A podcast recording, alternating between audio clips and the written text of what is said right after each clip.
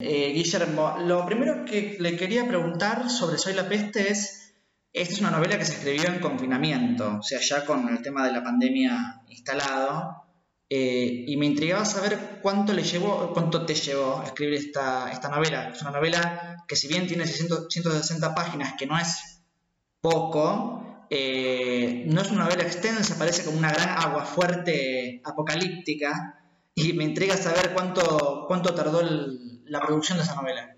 Mira, eh, debo haber estado de 30 a 40 días, no más. Eh, eh, ese fue el tiempo total. Yo suelo levantarme a la mañana muy temprano para escribir, todavía en oscuro, 5 de la mañana, 5 y media. Y me levantaba a esa hora y escribía más o menos hasta las 9 aproximadamente, 10 y después me iba a caminar, salía a caminar, eh, pero cuando dejaba no sabía cómo continuaba el día siguiente, o sea que fui avanzando, te diría, escribiendo en la oscuridad prácticamente.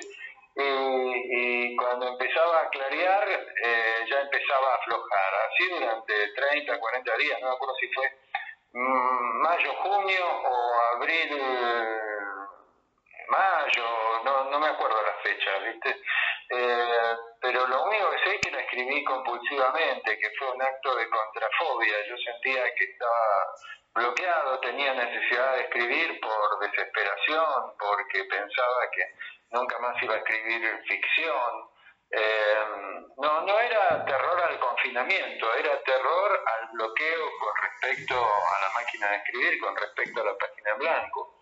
Entonces, ante esto no se me ocurrió nada mejor que la prepotencia de trabajo de la cual habla Roberto Arlt. La prueba está en que si hay dos autores que marcan este texto, yo creo que uno es Roberto Arlt y el otro es Rambo. ¿Por qué estos autores? Y porque son los autores que me marcaron a mí a los 15 años, o 16, ¿verdad? El protagonista cuando salía a la calle a trabajar. Cuando vos tenés esa edad, eh, eh, que sos un pibe y salís a la calle, no la conocés. Eh, yo salí a trabajar como cadete de una agencia de publicidad. La calle se te muestra a la vez como subyugante y a la vez hostil, digamos, es un, territorio desconocido. y la novela que yo estaba escribiendo pensaba, me la imaginaba como la novela que me hubiera gustado leer a mí a los 15, 16 años una novela que refiriera, que contuviera toda la desesperación de, un momento de zozobra.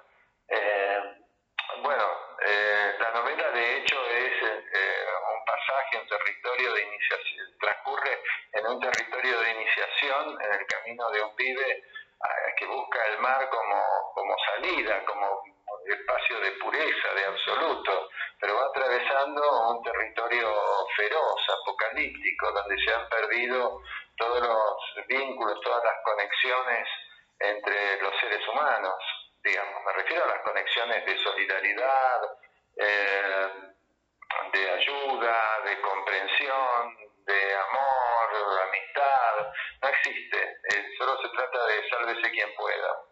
Sí, y de hecho me parece interesante que hayas mencionado a Art, porque bueno, yo justamente te, decía que me parecía una especie de agua fuerte, apocalíptica, recordando un género en el cual se destacó mucho Art, y mencionas también a Rambo, y, te lo he escuchado en alguna entrevista sobre esta novela y sobre libros anteriores, esta cosa de descender a los infiernos, no pensar una temporada en el infierno, es un imaginario al cual volvés en varios libros y también en este. ¿Hay algo de eso que te interesa, digamos, del, como del...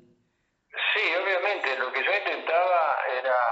Hay una pregunta que se formula Iván Karamazov, en, eh, que Dostoyevsky formula, que es, eh, si Dios ha muerto, todo, es decir, todo es posible, todo está permitido. Eh, entonces, bueno, esta es una novela de desamparo absoluto eh, está todo permitido, no hay, no hay referentes, no hay valores, no hay códigos morales, no existe. Eh, y esto tiene que ver además con el derrumbe de la ética, eh, de la falsa ética del capitalismo. Yo no creo en un capitalismo humano, creo que esto que estamos viviendo no es más ni menos que una resignificación de las hegemonías políticas y económicas en el mundo y tiene que ver también con las consecuencias de la política extractiva que se está llevando desde hace años a cabo el sistema capitalista que es tan voraz que está destruyendo la naturaleza por completo, tener los incendios, los deshielos del Ártico, de, la Antártida. Eh, el planeta camina hacia la destrucción, ¿viste? Se, buscan minerales con cianuro, se intoxican ríos, se intoxican lagos, se intoxican bosques.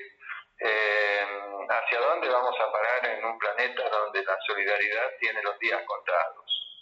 Mm, y para, para este tránsito que hace tu personaje, pensaste en un personaje, eh, por momentos era, para mí era parecido a, si bien no es una novela que habla sobre otras cosas que no tienen nada que ver, ¿no?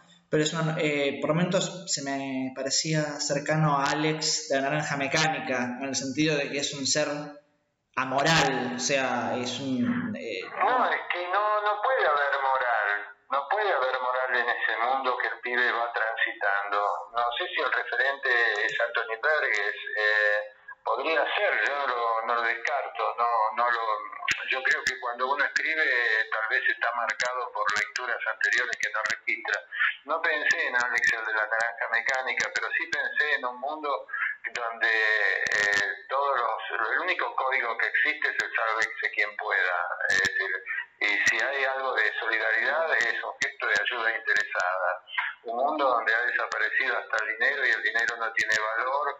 Eh, y es más importante tener un chumbo que es lo que te permite seguir adelante, ¿no? Donde los hombres, eh, cuando los hombres se convierten en fieras. Mm, y, y además hay algo en relación al, al, tema de la peste en la novela que se le llama el mal, no se aclara realmente qué es eh, la no, porque no me, me interesaba trabajar eh, en una zona de alegoría, no me interesaba trabajar en una zona de realismo, sino de expresionismo, digamos, si lo querés llamar así. Eh, esto me parecía importante. Sí, de hecho lo, lo, llevas a fondo porque incluso es una novela que por momentos parece que podría transcurrir en cualquier lugar y hasta te diría que en cualquier época, de no ser por, por la manera de hablar de él, que tiene muchas referencias eh, argentinas o digamos como del, del, no sé si decirle un fardo, pero como del habla coloquial argentina, uno... A mí lo que me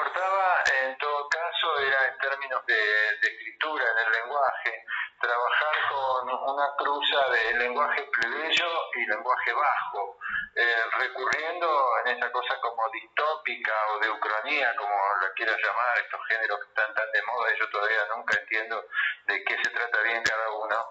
Eh, lo que me interesaba era no que se planteara la diferencia y la convivencia de pasado y presente con elementos como puede ser un tranvía, un trolley y un avión de reacción. Eh, me importaba en todo caso que pasara por el lenguaje, que convivieran palabras que están como extinguidas, términos que están como extinguidos con términos nuevos, con un lenguaje más culto, con un lenguaje más elaborado. Mm, es interesante además que la novela se llama Soy la peste y está contada en primera persona. En algún punto pareciera como que la peste es él. Es que yo creo que todos somos la peste. Vos fíjate lo que está pasando en este momento. Es decir, todos somos fuente de propagación del virus. Es decir, todos somos, eh, ¿cómo te podría decir? Como robots del virus. El virus está ahí, el virus está ahí, más allá de los tarados de la derecha que, eh, que piensan que eh, es importante, lo más importante del mundo es ir a tomar una birra en Palermo, digamos. No, todos somos fuente de contagio, todos estamos expuestos. Sí, es una de las polémicas. Entonces, entonces el soy funciona eh, como metáfora de lo colectivo. Mm, claro, efectivamente. Y en cuanto a la forma de la novela, eh, eh, esta cosa que a vos te interesaba, lo, lo, universal que mencionábamos, también me parece que hay un cruce, yo no sé qué tan buscado fue, pero vos venís del de, mundo de la historieta, del cómic, de ser guionista de historietas. Y hay momentos en la novela, eh, imágenes, cuadros, donde, donde la voz del narrador se detiene mucho de escribir una escena que, que pinta como el panorama que se vive. Hay como algo muy visual. ¿Cuánto de eso hay en, en tu forma de planificar? No, no, yo creo que no es planificado. Yo me siento y escribo y esto es lo que me surge naturalmente, no hay un propósito deliberado. Si vos me decís que la nevada puede remitir, por ejemplo, al Eternauta, sí, es lícito, me gustaba pensar en esa ciudad desolada que, que, que escribe Oestergel en el Eternauta, pero no había un propósito deliberado de, de, de ir en una dirección en otra. La novela es una novela de exploración y de búsqueda el pibe no sabe muy bien a dónde, eh, hacia dónde lo orienta cada suceso que, que, vive, qué lo va determinando. Y Soy Peste forma parte o dialoga, como, como vos dijiste, con estos géneros eh, distópicos o eh, de, de... A mí, sí, no me interesa tanto ese diálogo. Lo que es dialogue literariamente con estos textos que yo te estaba citando, con la literatura de algo, con Rambo. No, pero yo no, la verdad que, eh, hablando en criollo, estoy bastante hastiado de la cuestión de los géneros. Yo creo que los géneros son un invento de la comodidad de los críticos. Es decir, si nosotros pensamos que nuestro libro capital, entre comillas, que se piensa que es el Facundo, es un texto que puede ser leído a la vez como ensayo sociológico eh, o como narrativa, entonces yo creo que los límites de los géneros eh, no, no, no me interesa esta cuestión de los géneros. Hoy que todo se divide entre el género del terror, el gótico, el, misterio, eh, el género para LTBI, el género para travestis, el género para... Yo creo que hay buena y mala literatura más allá de los géneros, no me importa esa clasificación en los géneros. Me parece que hay que derribarla porque los géneros estancan, los géneros limitan, los géneros encasillan, enjaulan.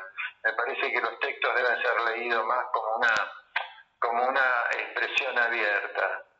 ¿Pero no crees que también hay gente que juega con esos límites e inventa incluso géneros híbridos? Mira, puede ser. Eh, la verdad que no, no, es una preocupación que yo tenga. No sé de qué gente me hablas. Dame ejemplos, dame referencias y podemos hablar a partir de ejemplos concretos. porque de esto no se puede hablar en abstracto. Se me ocurre, por ejemplo, Mariana Enríquez, lo que hace, por ejemplo, con sus cuentos o con esta parte de noche que eh, resignifica un género como el género del terror, el género gótico, que no, pero con elementos que tienen que ver con otros imaginarios, con el rock, incluso con la historia argentina. Mira, Mariana está escribiendo con su propia historia. Eh, yo no me animo a clasificarla así como se la denomina ahora la reina del gótico. Yo creo que en todo caso, si ella es lectora de Stephen King, lo que está haciendo es extremar el realismo que el realismo posible que hay en Stephen King. Si vos pensás en It, eh, que es, está vendida como una novela de terror, de acuerdo, esto puede ser un, gancho, pero hay un momento que uno de los personajes de It abre un botiquín, ves el contenido del botiquín y todos los medicamentos, los fármacos, la cosmética que hay en ese botiquín, te representa a un americano medio. Eh, yo la verdad que no, no me animo a pensar en términos tan de género. Me parece que, insisto, los géneros censuran y limitan. Me parece que en todo caso la obra de Mariana tiene mucho más que ver con alguna vertiente del realismo o de lo fantástico que con lo gótico. No, no, no la veo por ahí. Es más, eh, yo me remito a los cuentos, que creo que la mejor parte de la obra de Mariana está en los cuentos. ¿no? Eh, yo soy un lector de ella, soy admirador también. Eh, y me parece que me parece que los, cuentos que a mí me interesan están trabajando con el absurdo de lo real. Este, y Guillermo, últimas dos preguntas que siempre suelo hacer a mis entrevistados. Este, tuvimos esta pandemia, bueno, que, fue mundial y tu libro dialoga mucho con eso. Este, no tuvimos, tenemos. Tenemos, sí. Este, ¿Cómo ves la Argentina hoy? Más allá de la pandemia incluso. Mira, no soy un sociólogo. Eh, creo que la Argentina es un país colonial que está bajo una determinada influencia. En este caso dependemos de, de los Estados Unidos creo que estamos atravesando un momento dificilísimo con un gobierno que fue votado por repudio al neoliberalismo, pero que en sus medidas económicas todavía no se está diferenciando demasiado del gobierno anterior. Eh, pensemos en lo que ocurrió con, eh, con Valentín, no se resolvió eso. Pensemos en esto del impuesto a las grandes fortunas. Me parece que este aporte, llamarlo aporte, me parece una, una burla, me parece, pero eh, yo creo que hay que apelar a medidas económicas mucho más de fondo que afecten a los poderosos y que se termine esta injusticia donde 10 familias, 40 ñatos están manejando todo un país y donde nos quitemos la careta. A ver, un gobierno progresista no puede producir un hecho como fue Guernica. Entonces yo no soy optimista con respecto a esto. Es decir, hay un aparato represivo que sigue funcionando. Es decir, lo, lo, dramático de esto eh, a ver, ¿cómo te lo puedo explicar? Que si uno, uno que no, eh, es, no pertenece a la oposición a este gobierno, si formula este tipo de críticas, se convierte automáticamente en gorila. Yo no estoy de acuerdo con esa, con esa, con esa calificación. Me parece que el intelectual debe tener una visión crítica todo el tiempo, no debe perder la distancia, pero esto no implica que se haga el distraído con lo que está ocurriendo. La Argentina está atravesando un momento muy difícil que todavía no tenemos conciencia porque estamos abrumados por el problema de la salud, el problema de la pandemia, el conflicto este terrible que estamos atravesando eh, y que la verdad se va a ver en poco tiempo, se va a producir una recesión, se va a producir una debacle económica, la estamos viendo la debacle económica. Es decir, seguimos dependiendo del Fondo Monetario Internacional, no puede ser. ¿Cuándo se termina esta pesadilla del Fondo Monetario Internacional? ¿Cómo se corta con esto? Hay que, hay que encontrar la fórmula. Y Guillermo, última, última pregunta. Este, ¿Quién crees que debe y quién crees que no debe leer Soy la Peste? No. A tanto no me animo. No, no, no, no. uno escribe y no piensa. Eh, yo pienso siempre que escribo para. Cuando escribí esta novela, la escribí para un lector que imaginaba podía ser yo a los 15 y 16 años. Esto creo que te lo dije hace un rato. No sí, sí, sí. me hubiera gustado leer entonces. Eh, pero también me imagino que eh, siempre escribo para un lector más inteligente que yo, un lector que me descubra.